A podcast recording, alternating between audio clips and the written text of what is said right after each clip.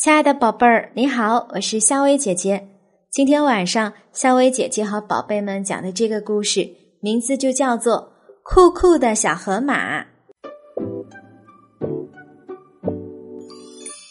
街旁的房子里住着一只小河马，小河马孤孤单单的，好寂寞呀。小河马多么希望自己有许多的朋友，可是怎样才能交上许多朋友呢？他想呀想，一拍脑袋，有了。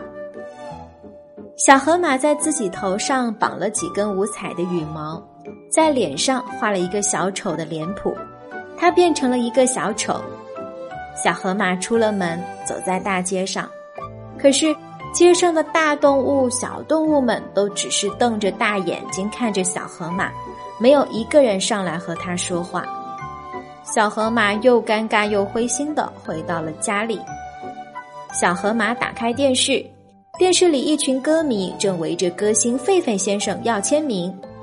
小河马看着酷酷的狒狒先生，一拍脑袋：“对，我要变成一只酷河马不就行了吗？”小河马马上去买了一副墨镜，一套酷酷的衣裤。他穿上衣裤，戴上墨镜，立即出了门。小河马昂首挺胸走在大街上，边走边不时的甩甩头。可是，周围的大动物、小动物们就像没看见小河马似的，连看都没人看他一眼。小河马伤心的回到家里，看来我只能永远孤独了。第二天，小河马上街买水果，走在路上。只见路旁一只小兔子正在哭泣，小河马急忙走过去问：“你怎么了？为什么哭啊？”“我迷路了，找不到家了。”小兔子说。“别急，我帮助你。”小河马说。小河马领着小小兔一边找一边问，终于把小兔子送回了家。兔爸爸和兔妈妈很感激的说。谢谢你啊，小河马！不用谢，我应该做的。小河马十分高兴。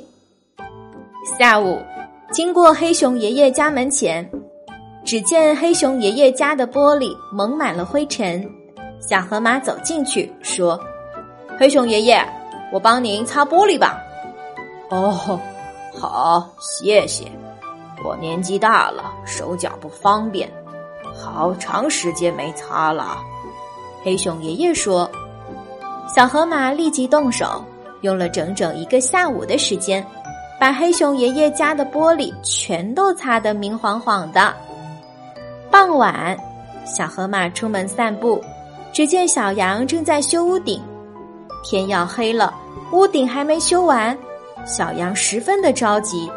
小河马就说：“小羊，我帮助你吧，两个人干活比一个人快。”于是，小河马立即爬上去，和小羊一起修起屋顶来。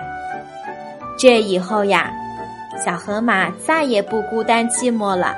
大家都认识这只热心助人的小河马。每天都有许多人来找小河马，有找他一起玩的，也有找他帮忙的。好了，宝贝儿，听完了这个故事，你有什么话想说吗？今天晚上，夏薇姐姐的故事就和你讲到这啦，睡吧，晚安。